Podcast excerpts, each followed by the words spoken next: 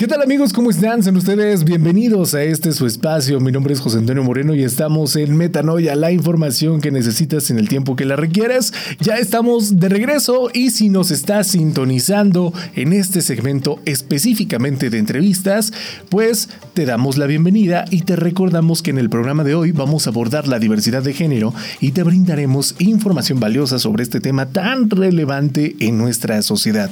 Para empezar, la diversidad de género se refiere a la amplia gama de identidades que existen más allá de las categorías binarias tradicionales de hombre y mujer, y es esencial comprender que el género es una construcción sociocultural y no necesariamente está ligado al sexo biológico, y dicho de otra manera, el sexo de una persona corresponde a sus características biológicas y fisiológicas, mientras que el género lo construimos como sociedad.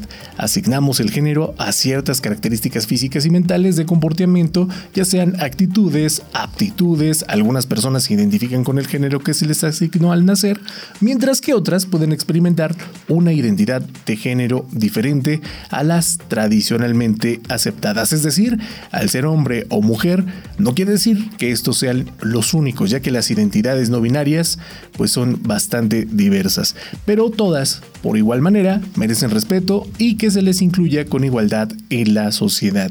Para ello, en esta ocasión tenemos como invitado especial a José Ángel Sosa López, quien es responsable del desarrollo curricular, y ya estaremos platicando un poquito más acerca de este tema. José Luis, José Ángel, perdón, ¿cómo te encuentras? Bienvenido a este tu espacio.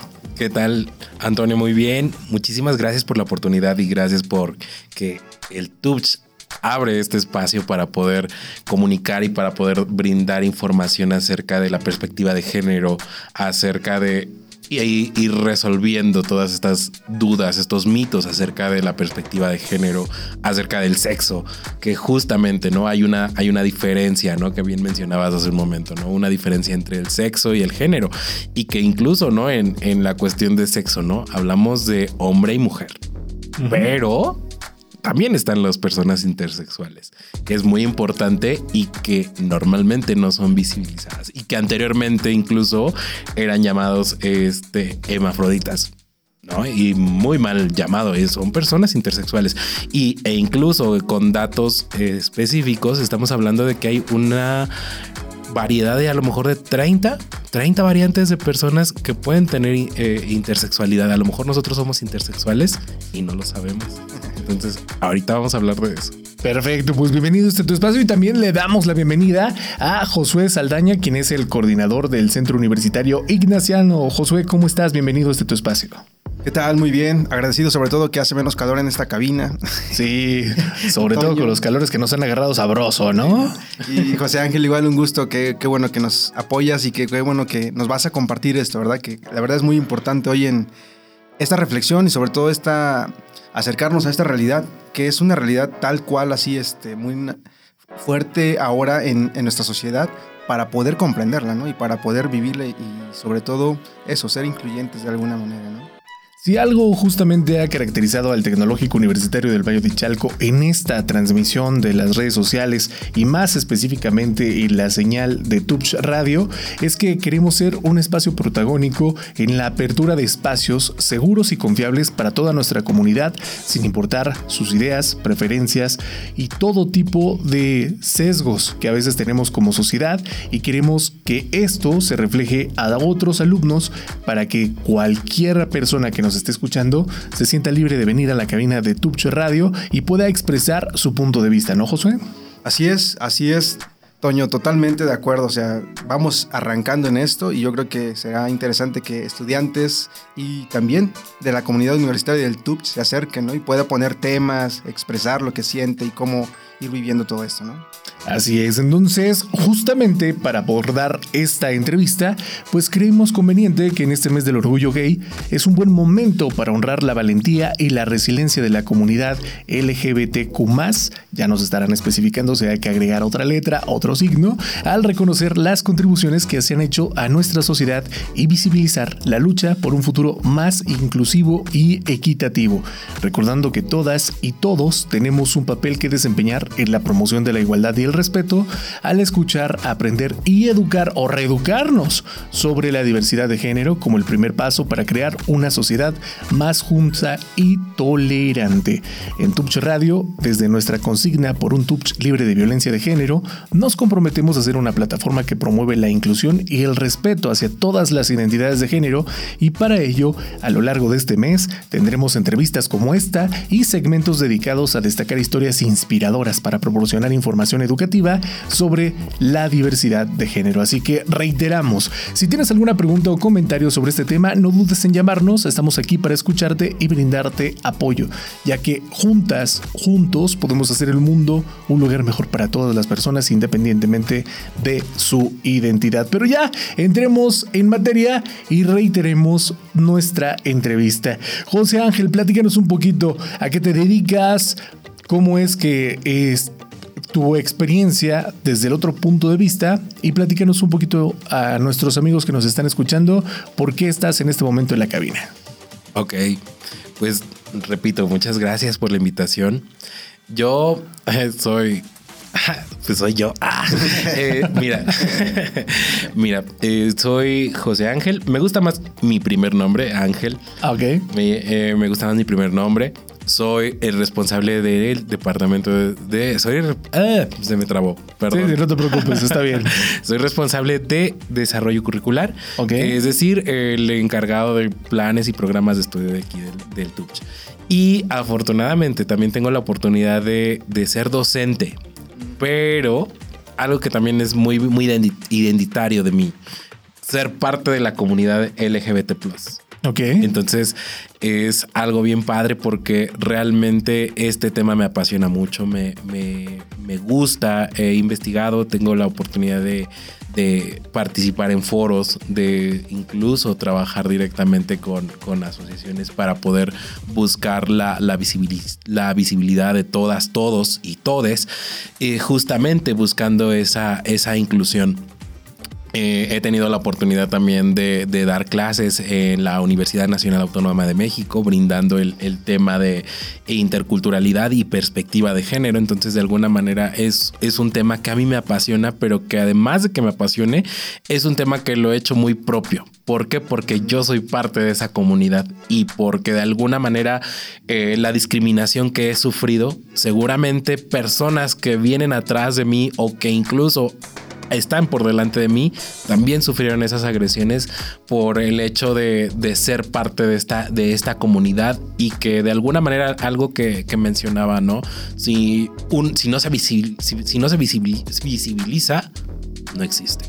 Así de sencillo. Entonces, me parece que hacer mención acerca de la identidad de género, acerca de todas estas manifestaciones es válido, ¿no? Y también ir quitando todos esos mitos acerca de, la perspectiva de género, ¿no? Y que por qué es un tema tan complicado todavía en contextos muy conservadores en, en nuestro país. Y me parece que eh, sí se ha dado un paso muy agigantado, eh, y hablo incluso de Valle de Chalco, que es, que es algo bien padre, se, está organizando, ¿no? Eh, por segundo año la, la, marcha del orgullo, ¿no? Aquí en, en el municipio.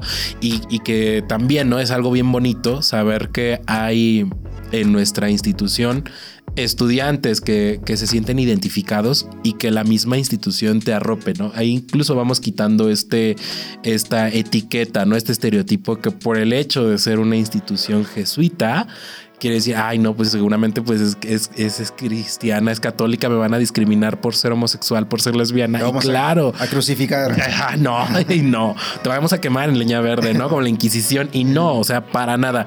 Y es algo bien padre porque al ser yo parte de la comunidad, eh, la misma institución me ha arropado, me ha dado la oportunidad de, de, ser docente, de estar frente a un grupo, inclusive, ¿no? Ir quitando como esa, ese estigma que incluso como miembro de la comunidad tenemos, ¿no? De, ah, eres homosexual, seguramente tienes ese, esa etiqueta de ser pedófilo, de ser este obsceno, de ser este eh, morboso, ¿no? Con los estudiantes o incluso, ¿no? En las mujeres, ¿no? Ir quitando poco a poco todos esos estereotipos.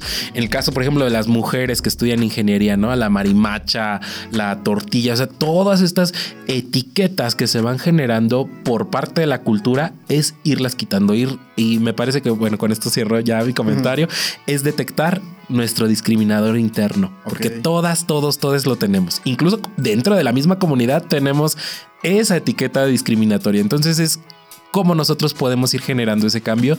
Y me parece que este espacio, eh, que este programa de radio pues, permite, ¿no? El que podamos eh, tener esa oportunidad de darnos cuenta qué es lo que necesitamos cambiar, que podemos ser factores de cambio. Y si creemos en la educación, creemos en el cambio. Completamente de acuerdo. Yo creo que parte de esta visibilidad y esta visibilización, mejor dicho, que hemos tenido los medios de comunicación, yo creo que es una reconsideración de lo que en los 70, en los 80, muchos de los cómicos, entre comillas, cierro comillas, estaban haciendo acerca de la comunidad, pues era que solamente te dedicabas al estilismo, que tenías que ser completamente afeminado y que gustabas de los colores pasteles, ¿no?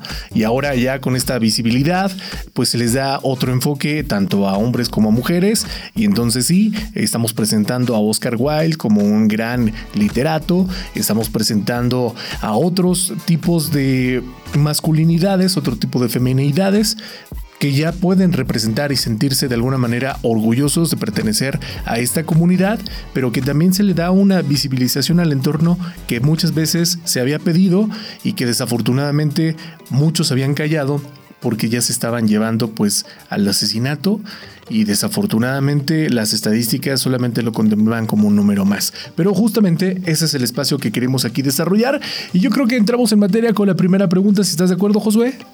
Sí, claro, vamos este, iniciando. De acuerdo, entonces, como parte de la comunidad, ¿tú has sido testigo o has experimentado alguna forma de discriminación en tu entorno social? Y de ser así, ¿cuál es y de qué manera? Claro, o sea, sí, claro. Claro que sí. Ay, no, qué feo. Vamos a tocar fibras sensibles.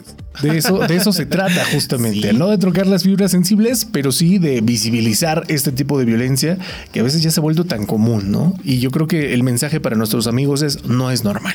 Exacto, sí, y darte cuenta que incluso nosotros podemos ser eh, lo que te decía, ¿no? En la frase anterior, nosotros podemos incluso eh, ejercer esa discriminación, podemos nosotros ser esas personas que están discriminando en este momento. Entonces, fíjate que algo que me, sucedió hace ya unos ayeres. Hace como unos 15 años. este, sí, hay que usar las, las, cremas. Digo, no es comercial, ¿verdad? Pero ya, ya uno ya empieza a usar las cremas. Este, fíjate que este tenía una situación con un familiar y ese familiar necesitaba una donación de sangre. Entonces, a mí me invitan a, que yo pudiera eh, donar sangre para, para mi abuela, mi abuela. Y en ese momento, o sea, yo, quien me conoce sabrá que siempre tengo mis audífonos y estoy escuchando música. Y normalmente escucho la música a todo volumen, o sea, sí, hasta que estalla el audífono. ¿Y qué estaba escuchando? Bueno, eh, ya para balconearme, ¿verdad? mi, mi, artista favorita es Gloria Trevi. Y ese día también yo traía una playera de Gloria Trevi. Y bueno, vaya, Gloria Trevi junto con Lady Gaga, Madonna, Kylie Minogue y otras artistas Cher, ¿no? O sea, tienen esa etiqueta, ¿no? De ser artistas y que vaya, al final, más que una etiqueta, también le han dado visión y le han dado empoderamiento a, personas que son parte de la misma comunidad. Y les digo, pues yo traía mi playa de Gloria Trevi, estaba escuchando mi, mi Gloria Trevi y eh, la señorita, la enfermera, se acerca conmigo y me dice, oiga joven, ¿usted es homosexual? En ese momento pues yo me quedé como, ah, porque me preguntó todo, ¿no? O sea, llenas los formularios, pero en, el formulario incluso aparece, ¿no? Eres homosexual, digo, no sé actualmente si sigan apareciendo, pero en esos entonces aparecía en el formulario si eres homosexual, si eras lesbiana, o sea, por lógica, y fíjate, como nuestros papás incluso no tenían como de, pues si eres, ponle que no, o sea, no, trata como de, de ocultar, ¿no? Eso que tú eres. Y entonces en ese momento le dije, no, este, no, no lo soy. Este, no, pero ¿qué le gusta, joven? Y, o sea, me empezó a interrogar la, la mujer. Total que eh, ya me, me habían ganado los nervios y le dije, pues soy bisexual. Ah, mire, pues, ¿sabe qué? Que bueno, no soy bisexual, claro. Pero En ese entonces. este, en ese entonces. Y entonces me dice, ¿sabe qué? Mire, aquí está su pase. Su paciente va a recibir sangre. O sea, su paciente va a recibir sangre, pero no la suya. No la suya, la de usted no la vamos a recibir. Usted, mire, no tiene VIH, no tiene esto, pero no nos vamos a arriesgar. Y ahí está. O sea, su familiar puede eh, recibir sangre de otra persona, pero de usted no. Y entonces fue grave porque yo dijera, bueno, a lo mejor tengo anemia, tengo algo. Mi sangre a lo mejor digo, está algo mal en la salud. No. Simplemente por decir que soy bisexual. Bueno, en ese momento. Pero ahora, mira, abiertamente le digo, mira, sí soy homosexual y qué, ¿no? Abiertamente. Y afortunadamente, justamente todos esos eh, sesgos se han ido cambiando, ¿no? Porque inclusive, ¿no? Alguien que llegaba con un tatuaje, con un piercing, no podía hacer esa donación. Recibíamos esa discriminación. Yo recibí en ese momento discriminación. Y, y bueno, entonces en ese momento, pues mi madre, mi madre sí sabe abiertamente que, que soy homosexual. Y me dice, oye, pero ¿por qué no la reportaste? Y yo, pues en ese momento desconocía. ¿Cuántos años tenías en ese momento? Tenía 17, 18 casi. Balconeando aquí. No, es que, o sea, es que sí, sí es, sí es un tema que se puede dar y que yo creo que justamente por la inexperiencia a veces callas, ¿no? Porque puedes generar otro problema. Esto mentalmente, ¿no? Evidentemente no puede pasar en la actualidad porque pues ya existen muchos comités y comisiones reguladoras, pero yo creo que alguien sí puede estar en este momento asintiendo con la cabeza y diciendo me acaba de pasar, seguramente, pero en ese momento como no teníamos tanta información, no estábamos reeducados, pues era muy fácil poder discriminarlos, ¿no? Sí, y fíjate que algo bien interesante. Digo, esto ya fue después. Y con pláticas de amigos, ¿no? Este, con personas que en ese momento no se identificaban con la comunidad drag, que no se, eh, no se identificaban todavía, vaya, porque no estaba visibilizado con las personas transgénero, transexuales. Eran simplemente, ah, mira, son vestidas, ¿no? Son este, ah, mira, el travesti, ¿no? Pero realmente hay una diferencia entre una persona transgénero, una persona transexual, entre un travesti. Ajá, y entonces, como ellos también sufrieron discriminación. En el caso mío, fíjate, te voy a contar otra anécdota. Estaba yo saliendo con, con un muchacho y este nos estábamos dando un beso, un pico, o sea, ni siquiera era así un beso apasionado así de telenovela, un pico. Y nos aventaron agua, ¿no? En el metro. ¿No? Y bueno, hay varias este, historias ahí medio oscuras, ¿no? En el metro, pero al final, como alguien ajeno llega y te agrede.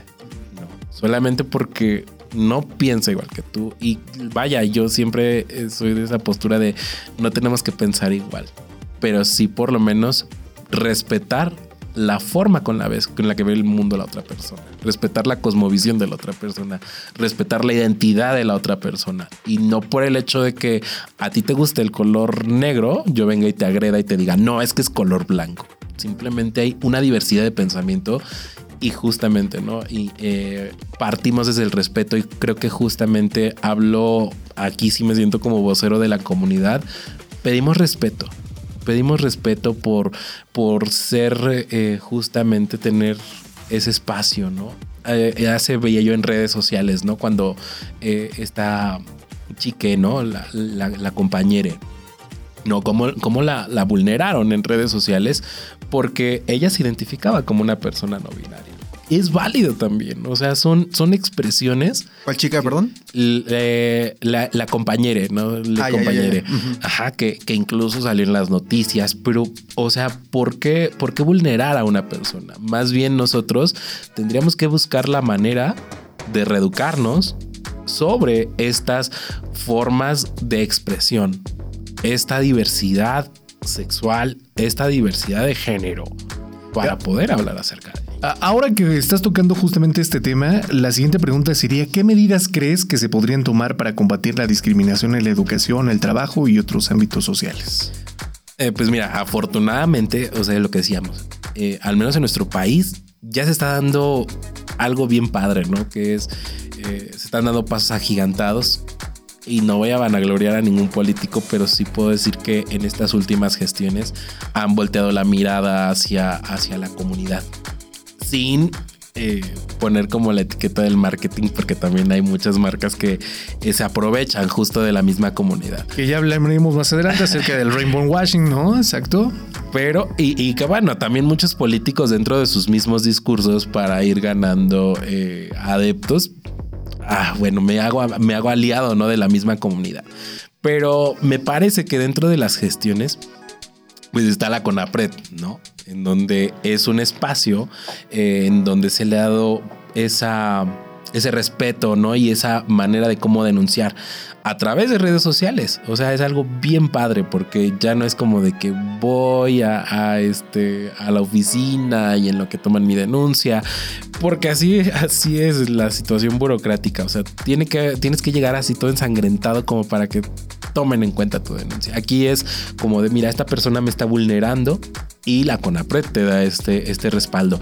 De manera educativa me parece también que se ha dado una brecha acerca de, cómo concientizar concientizar acerca de la perspectiva de género. Es complicado porque hablamos también de, de, una nación muy conservadora en donde si tú les hablas acerca de perspectiva de género, la gente piensa que tú les vas a enseñar a los niños, a las niñas el Kama Sutra y no es cierto. No es cierto. O sea, es que si hablas acerca o hablas acerca de educación sexual y entonces la gente todavía no tiene esa, esa cultura de, poder identificar esa diferencia entre, entre sexo, género, y que es algo bien interesante también, algo de análisis, cómo estas nuevas generaciones empiezan a, tener esa identidad desde muy, desde muy pequeños, ¿no? Empiezan a, a, decir abiertamente, pues es que yo soy homosexual, o no, o sea, incluso empezamos a ver niños transgénero, ¿no? Ahí está, por ejemplo, el hijo de, de Angelina Jolie, ¿no?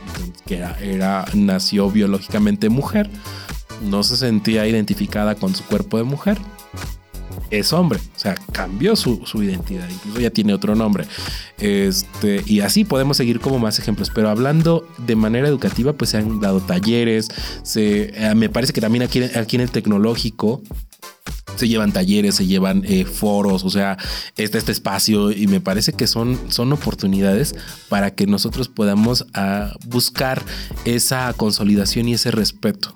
Insisto, es visibilizarlo. Si no lo visibilizas, no existe. Claro, yo creo que eso, digo, no sé, ahorita que estabas mencionando, Ángel, la cuestión esta de, de que has sentido que estas gestiones, últimas gestiones, están más abiertos, ¿no? De hecho, incluso para elección de algunos puestos públicos, ya hay cierto porcentaje de personas que tienen que estar eh, en, esos puestos, ¿no? De, con de diversidad sexual, ¿no? Eh, como que se va abriendo, esos espacios se van ganando de alguna manera, pero sí de algún...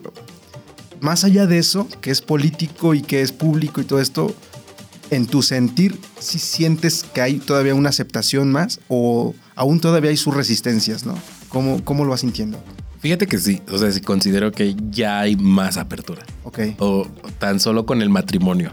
El digo, yo no me quiero casar, pero hay quien sí quiere, hay quien sí quiere. Y entonces, ¿cómo hay esta oportunidad de, legislar, de actualizar, de permitir que personas puedan casarse y que además tengan derechos, porque anteriormente era como de vivimos en el, en el concubinato y entonces cuando fallecía la pareja, pues ya no podías ya recibir como la, pensión, la pensión o el seguro de la otra persona.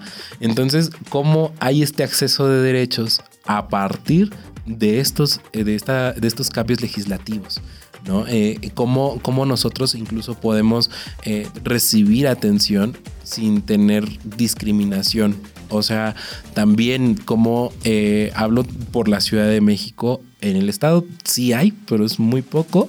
Eh, en la Ciudad de México, por ejemplo, es, hay una clínica especializada en donde se le da atención a personas con VIH, se les da, eh, se le dan medicamentos, se dan talleres en los estos pilares, ¿no? Se, dan talleres acerca de, de, la perspectiva de género, de la interculturalidad. Entonces, justamente, me parece que sí se han dado estas eh, brechas que permiten justamente ir eh, reeducando a, la misma comunidad, ¿no? Y que, fíjate, o sea, hablaríamos acerca de estos temas y, los hablamos como si fuera algo nuevo, pero en realidad siempre hemos visto toda, toda, esta situación, pero que realmente nos hacíamos como de la vista gorda, de decir, no, pues es que no, o sea, tan solo, ¿no? Eh, en el caso de las mushes, no sé si tengan ustedes este conocimiento. De Oaxaca, ¿no? Las mushes, ¿no? De Oaxaca, originarias de Juchitán.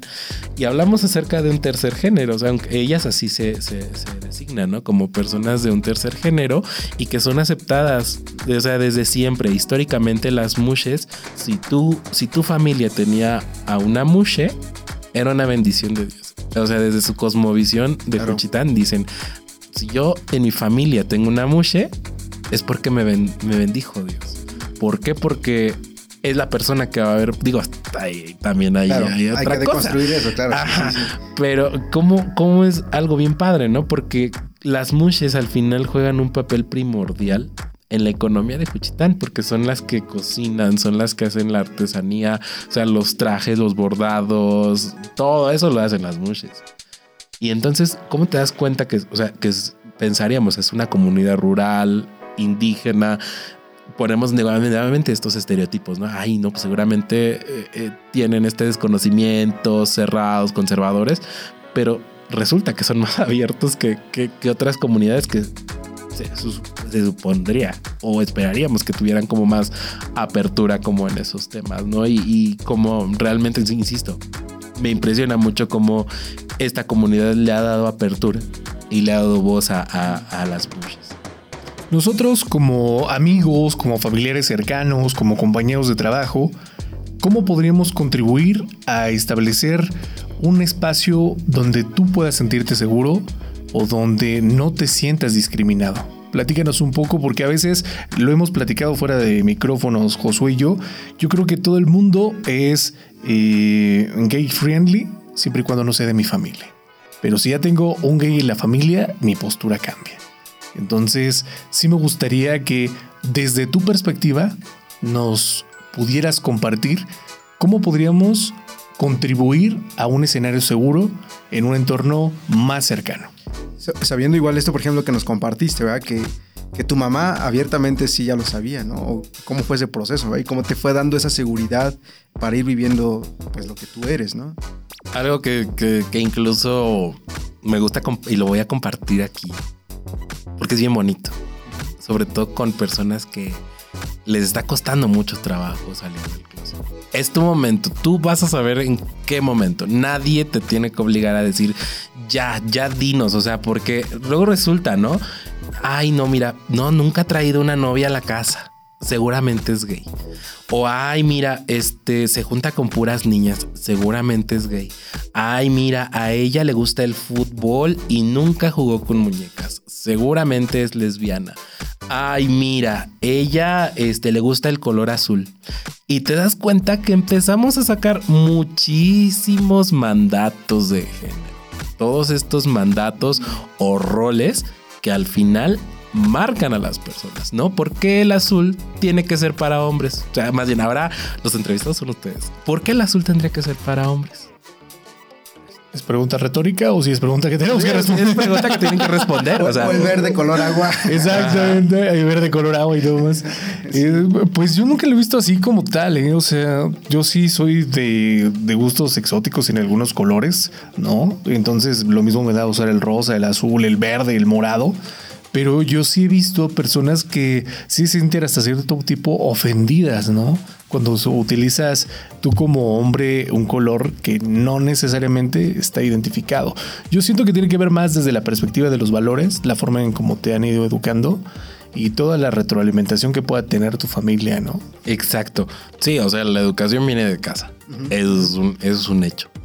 Pero justamente esta misma educación que viene desde casa por eso te decía, sí es muy complicado, porque cada familia tiene una, una estructura, tiene una forma de educar. Que obedece a algo social. Exactamente, exactamente. Entonces, incluso eh, en las mismas comunidades.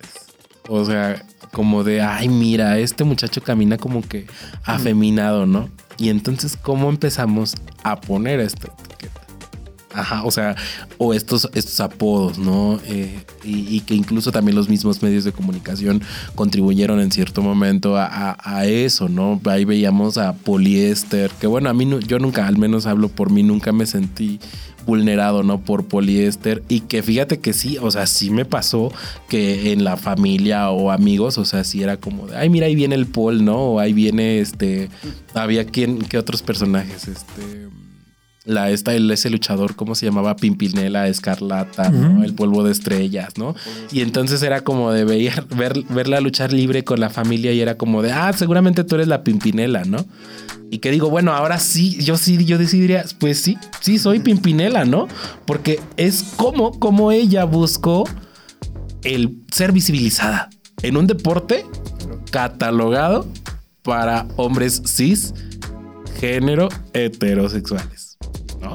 Entonces es algo bien padre, como, como personajes como ella han ido logrando, o las gardenias de Tepito, ¿no? Cómo han ido ganando ese, ese terreno en cosas que incluso la, eh, la misma sociedad ha etiquetado como eso es para personas heterosexuales. Así es, entonces, eso que tú decías, ¿no? Los valores, el respeto y sobre todo la educación. O sea, eso es fundamental, no puede faltar. Y yo lo que te decía, cada quien tiene su momento para salir del closet. Nadie te puede obligar, nadie, nadie. Solo tú sabes. Y cuando tú te sientas preparado, preparada para dar ese paso, mira, y algo que incluso me decía mi terapeuta, ¿no? Porque eh, en ese temor, ¿no? Como de, de, ay, si no me acepta mi mamá, mi papá, eh, mi papá, por ejemplo, que en paz descanse, pues le costó mucho trabajo vivir ese duelo, porque eh, al final es un duelo. Los papás, cuando te conciben tus papás tienen esa idea, ay, mira, mi hijo, este, va a tener muchas novias, me va a ser abuelito, este, y ay, no, mira, abogado. El apellido de la familia. Ajá, el presidente de la nación, ¿no? Este, estrella de rock and roll, presidente de la nación. Y resulta que el hijo, mira, ni se quiere casar, ¿no? Que fui yo. no quiere tener hijos y que aparte no quiere ser médico, quiere ser albañil o quiere ser cocinero y entonces le rompes la estructura al papá, ¿no? ¿Por qué? Porque él se idealizó, él de alguna manera tiene que vivir ese duelo para poder romper con todo, con toda esa idea que a lo mejor él fue construyendo. Y entonces el vivir un duelo sí te lleva tiempo y que inclusive con personas que, tienden a ello, pues buscar un especialista para poder atender ese duelo. ¿Sabes qué? Pues mi hijo es homosexual, mi hija es lesbiana, mi hijo es transgénero. O sea, vivir ese duelo. Porque en realidad, en realidad es eso. Y, la segunda, ¿no? Lo que te decía, eh, al final, o sea, sí, sí, este, sí buscar como ese espacio, ¿no? De decir, bueno, es mi vida y, de verdad a lo mejor tómalo como un mal consejo si tú quieres pero mamá y papá ya vivieron su vida, ellos decidieron casarse, ellos decidieron eh, tener hijos, nadie los obligó. Bueno, hay casos en donde sí, pero al final ellos ya vivieron. Te toca a ti vivir tu vida y saber, insisto, en qué momento tú dices, ¿sabes qué? Abiertamente soy homosexual, soy lesbiana, soy drag, soy lo que tú quieras. diría como, como diría Barbie, sé lo que tú quieras hacer. hay, algo a mí que todavía me, queda, ¿no? Como este proceso, o sea, dices de tu mamá, sabía. Ahorita que mencionas, por ejemplo, eso terapéutico, tú buscaste esa ayuda, tu familia te ayudó a buscarla. Digo, porque finalmente son procesos que tú mismo dices, no, no me entiendo todavía qué pasa conmigo y esto necesito cierta ayuda para que me pueda ir ayudando a entenderme a mí mismo y poder expresar en todo caso lo que siento, ¿no? Este, ¿cómo, ¿Cómo se fue reforzando eso? ¿Cómo se fue dando? O sea. te voy a decir así como, como Marte Gareda. Sí, Jordi, fíjate. no, fíjate que fue complicado. No fue fácil. Y más porque, o sea, yo lo viví que te gusta a los 16 años, 15, 16 años. Y, y, fíjate que cuando salí del closet, primero lo hice con mi mamá. Y que yo decía, mi mamá seguramente no me va a aceptar porque mi mamá, al menos eh, eh, en mi estructura familiar, era la, más rígida y era como eh, la hembra alfa, ¿no? En- la familia. Y entonces era como, de, "Ay, bueno, le voy a decir a mi mamá. Voy a aprovechar que está aquí en el hospital porque se enfermó esa vez. y dije, aquí es el momento, ¿no? Y le mencioné, oye mamá, pues sabes que igual, ¿no? Como que en la, con la enfermera le dije, ¿sabes que soy bisexual? Y mi mamá fue como de, pues yo ya lo sabía. Ella lo sabía desde que naciste. ah. y viví engañado, ¿no? o sea, y, y al final digo, mi mamá sé que vivió su duelo porque en su momento era como de, ay, mira, pues ya tengo a quien ponerle el vestido, ¿no? O ya tengo a quien, con quien llevarme este al tianguis para comprar ropa de mujer. Cuando pues a mí en realidad nunca me ha gustado, bueno, solamente una vez me vestí de mujer, pero ni siquiera fue como por gusto, fue este, más como por una obra de teatro. Pero en realidad no es como de que me, que me nazca el, el- vestirme de mujer, o sea, porque resulta que están también estos estereotipos, ¿no? Ay, mira, es homosexual, seguramente se maquilla, seguramente sabe bailar, ¿no? Porque siempre los gays estamos etiquetados como de, ay, mira, sabe bailar el cuate y mira, pues yo les di en la torre con ese estigma porque no sé bailar. Este, o ay, mira, este sabe maquillar, re- lo que mencionaba no al principio, ¿no? El homosexual estaba catalogado para trabajar en una estética, para trabajar en una cocina, para ser prostituta, ¿no? Incluso, ¿no? O sea, suena así muy, muy, muy fuerte, pero realmente a eso era lo que orillaban a la, a la comunidad, ¿no? Y que hasta la fecha todavía siguen orillado a eso, ¿no? Por esta, eh, insisto, me parece que actualmente, incluso de manera gubernamental, pues se han abrido, se han abierto, se han abierto espacios en donde tenemos presencia y en donde hemos obtenido esa igualdad de derechos. En donde tenemos equidad de género, que no es lo mismo que igualdad de género, pero tenemos equidad de género y que es algo que buscamos todas, todos y todes. No igualdad, equidad de género. ¿En qué se diferencia? Porque yo creo que esta pregunta salta ahorita en la audiencia que nos está escuchando y que a veces pues no tenemos la oportunidad de confrontarlo. Equidad e igualdad, diferencia. Hombres y mujeres tenemos los mismos derechos. Ujú. Ahí hablamos de igualdad. Ok. tenemos, eh, hablamos del trabajo, eh, para, para hablar así como un ejemplo. Tenemos el mismo derecho para trabajar, pero resulta que la mujer gana menos que tú. Entonces ahí ya no hay equidad, porque tenemos las mismas condiciones mentales, intelectuales para poder ganar lo mismo. Sin embargo, por el hecho de ser mujer, ella ya no obtuvo la misma ganancia que tú.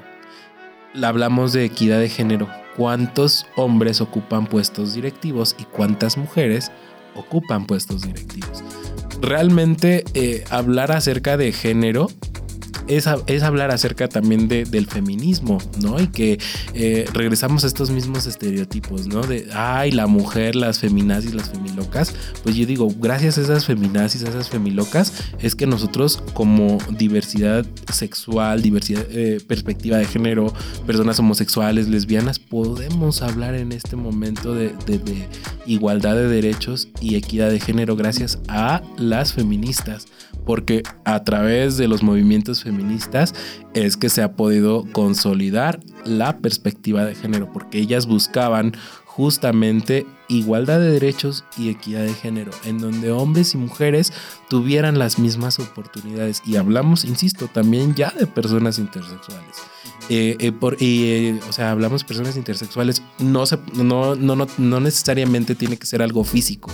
Es decir, mujer con, con barba, mujer con, con, con aparato reproductor masculino. O sea, hablamos de que incluso personas intersexuales que tengan eh, una situación cromosómica. Por eso les decía, nosotros podemos ser intersexuales y no saberlo. O sea, si hay, hay alrededor de 34 variantes según la OMS, y esos son, son datos reales, en donde se menciona acerca de la intersexualidad. Y que anteriormente en nuestra sociedad pues eran llamados los famosos hemafroditas. ¿no? Entonces, por eso insisto, es como buscamos esa igualdad. Sí, hay igualdad, pero en qué momento buscamos también y en qué momento damos esta equidad de género, en donde tú y yo tengamos esas mismas oportunidades. Algo que llama mucho la atención, que estábamos comentando fuera de micrófonos, es que lejos de tus actividades que tienes dentro del Tecnológico Universitario del Valle de Chalco, también das ponencias acerca de la equidad de género que estábamos comentando y que también das cursos. Platícanos un poquito de esto y cómo te ha recibido la comunidad y la gente que es ajena que se está informando contigo. Fíjate que este he tenido bastante aceptación principalmente con personas que también se han sentido identificadas con ello. Personas que en este momento están viviendo ese proceso. Entonces, es interesante recuperar las opiniones de estas nuevas generaciones y te lo comento porque me pasó en este año. Me pidieron ofrecer, este, dar un taller, dar una plática acerca de, la perspectiva de género y actualmente yo, yo te aseguro que de unos 30 asistentes, la gran mayoría se identificó como persona bisexual, homosexual, lesbiana. Y entonces ese mismo ejercicio lo hice, ¿qué te gusta? ¿Cinco años atrás? ¿Seis años atrás? Y éramos contados. Contados y hasta que el ponente dijo, pues yo soy homosexual. Después ahí pues, entraron en confianza y dije, bueno, pues es que... Y hasta levantando la mano así como... ay, como que, ay, a ver, bueno, está bien, yo, yo soy. ¿Qué te gusta? Que unos tres, cuatro. Entonces, sí hay esa pertinencia. Hablamos también de, del enfoque intercultural con esa perspectiva de género, en donde, porque cuando hablamos de interculturalidad se le pone esa etiqueta de, ay, mira, nos va a hablar de los indígenas, y no es cierto.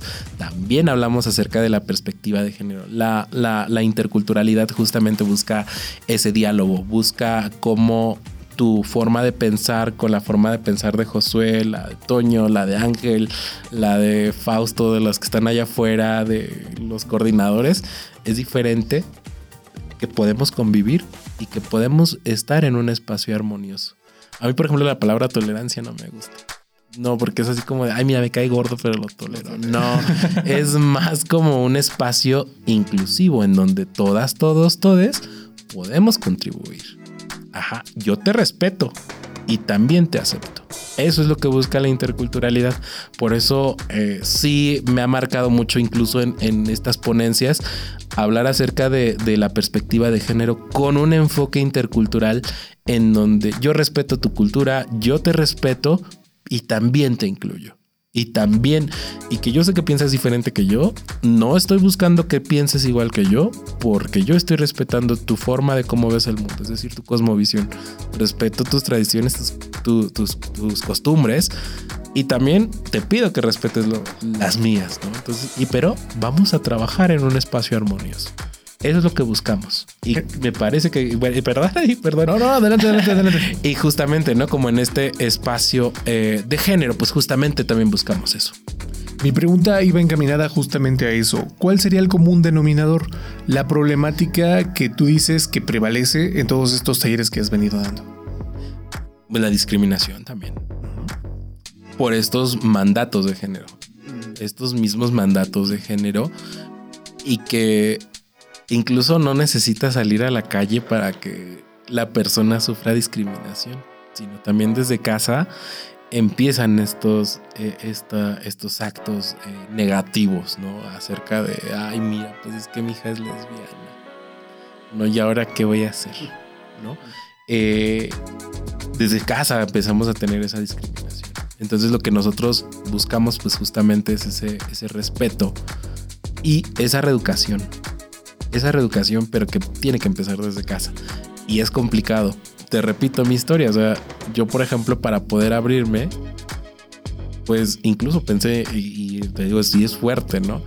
Porque por ese temor al no, al, al, a lo mejor al que no me aceptaran, incluso, incluso en mi cabeza pensó el suicidio. O sea, y digo, lo pensé, ¿no? ¿Cuántas personas están en este proceso sí cometieron el suicidio. O sea, es, fuerte, porque realmente, o, incluso ayer, por ejemplo, en Twitter, estaba yo, yo viendo, ¿no? El, eh, timeline de, del Twitter y un muchacho, ¿no? Puso, es que me quiero suicidar, ¿no? Y es así como de, yo te puedo escuchar, ¿no? Porque yo también pasé por eso, ¿no? Yo, yo también eh, sufrí como es esta discriminación desde, desde, desde, casa, ¿no? Por ejemplo, mi papá, ¿no? Que digo que en paz descanse, pues sí fue el primero, ¿no? En, en, ponerme esa barrera de, de, la no aceptación y que incluso me hizo ver la homosexualidad como una enfermedad, me hizo saber que a lo mejor yo me, me habían echado una maldición, eh, que seguramente me habían, este, que estaba yo mal, ¿no? Que mal influenciado, que, o sea, todas estas etiquetas que al final mi papá tuvo y que muy tristemente ya, eh, ya en una situación muy complicada, pues me dijo, ¿sabes qué, hijo? Yo te amo. Yo te amo por cómo eres, pero ¿cuánto pasó para que mi papá diera ese paso? ¿No? Y entonces, eh, ahora me replican como esas, esa, esa parte, ¿no? Como de, pues creo que es mi momento, es mi identidad y yo no voy a cambiar de voy a cambiar de forma. Incluso en una discusión mamá y papá, mi mamá decía, pues es mi hijo y no le voy a sacar tu sangre, no le voy a sacar la sangre para que deje de ser así como, como es, porque yo lo amo como es. Entonces, pues justamente no eh, es lo que a mí me ha dado como esa oportunidad de decir, soy, soy una persona, tengo los mismos derechos, tengo derecho también a ser feliz. Y, papá, mamá, si estás escuchando como este, este, este programa, ojalá tengas esa oportunidad, acepta a tu hija, a tu hijo, dale un abrazo, porque es difícil, es difícil el, vivir esta transición para uno, al menos yo, yo hablo de mí, desde mi postura, fue muy complicado porque tuve miedo a la no aceptación, porque tuve miedo al rechazo y que al final yo sé que lo tuve, tuve ese rechazo, pero para mí la satisfacción más bonita fue recibir el arropo de mi, de mi mamá, el arropo de mi papá. Y ya los demás, pues ya no me importaron, porque ya una vez que dijo mi, mamá y mi papá, pues te amo, o sea, mira, ya lo demás, como me dijeran, ya se me resbalaba. Y mi papá me decía, es que, sabes, a mí me da miedo que, que te hagan algo, ¿no? Y que yo no esté ahí para defenderte. Pero el asunto es, o sea, regresamos, ¿no? Soy homosexual, pero eso no quiere decir que, que sea frágil como una flor, ¿no? Entonces, ese es el asunto, que, que ponemos, eh, regresamos a las etiquetas, ¿no? Ah, es homosexual, es, tiene que ser afeminado, tiene que gustarle Barbie, el Rosita, o sea, no. O sea, soy, soy homosexual y me asumo como tal. Y también me asumo como una persona masculina, ¿no? Pero habrá quien no, te insisto, hay una gama completa. Sí, sí, sí. Pues, Ángel, digo, a mí igual esto que, que, mencionas sobre esta cuestión del amor, ¿no? Yo creo que a veces eh, creo que es el mensaje potente, ¿no? Que nos puede ayudar realmente a, a derribar aquellos mandatos de género que tú dices, ¿no? Que, son fuertes en nuestra cultura, en nuestra manera de vivir y sobre todo como de fijar y esencializar la realidad, ¿no? Que ese es el problema, que pensamos que solamente hay algunas maneras de vivir y luego de esas maneras todavía escogemos entre buenas y malas, correctas e incorrectas, ¿no? Y no nos damos chance de que explorar que la vida es más amplia en eso, ¿no? Pero yo creo que el amor precisamente posibilita y rompe eso de alguna manera para decir la diversidad, ¿no? Y desde ahí abrazar, yo creo que, que, que esa es como la experiencia más bonita, ¿no? pues eso yo creo que para mí me dejas eso, ¿no? Como más bien desde esa apertura, este, poder aceptar la diversidad, ¿no? Este, y vivirla, este, porque creo que, es lo que nos falta, ¿no? En esta sociedad donde queremos y creemos que solamente hay unas maneras correctas de vivir la vida, ¿no? Y pues ese es el asunto, o sea, cómo ir ayudando, tú lo mismo lo decías en una palabra, es a, a desaprender y reaprender cómo vivir y cómo convivir ¿no? en esa diversidad que es real, porque no es de apenas. Que ahorita tenemos así como los medios, los micrófonos más abiertos y de alguna manera cierta sensibilidad para poder visibilizarla más. Pero eso ya viene desde mucho antes, ¿no? Solo que creo que hemos ido avanzando en ese proceso humano de poder aceptarlo, ¿no? Y pues creo que para allá vamos, ¿no? O sea, ojalá y se siga dando ese derrotero, ¿no? Exactamente. Sí, no, completamente de acuerdo y, me da mucho orgullo y mucho gusto que, el tecnológico universitario del Valle de Chalco, con todas sus, sus letras ¿no? y todo su nombre, este, sea pionero en, en darle esta oportunidad a, a personas de la comunidad y que tengamos estos espacios de difusión, espacios educativos para poder eh, dar una formación integral acerca de, la interculturalidad, acerca de la perspectiva de género, acerca de, muchas cosas.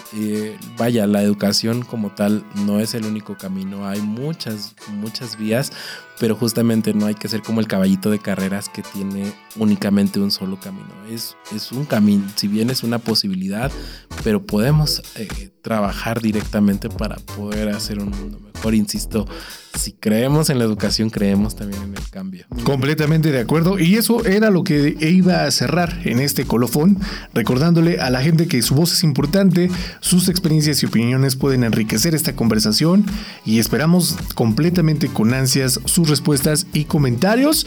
Y si quieren escuchar esta entrevista completa, pueden buscarla en su plataforma de streaming favorita colocando en el buscador Tupch Radio, una señal de inspiración donde Tupch son las siglas del Tecnológico Universitario del Valle de Chalco, T-U-V-C-H.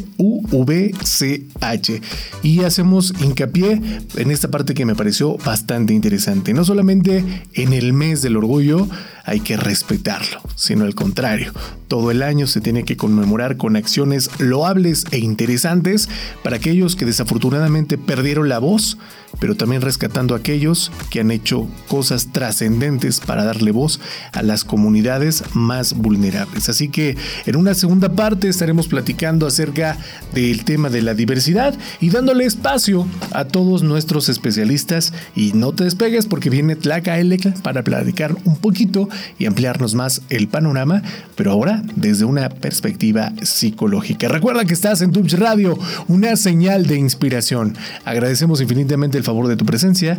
Continuamos con nuestra programación.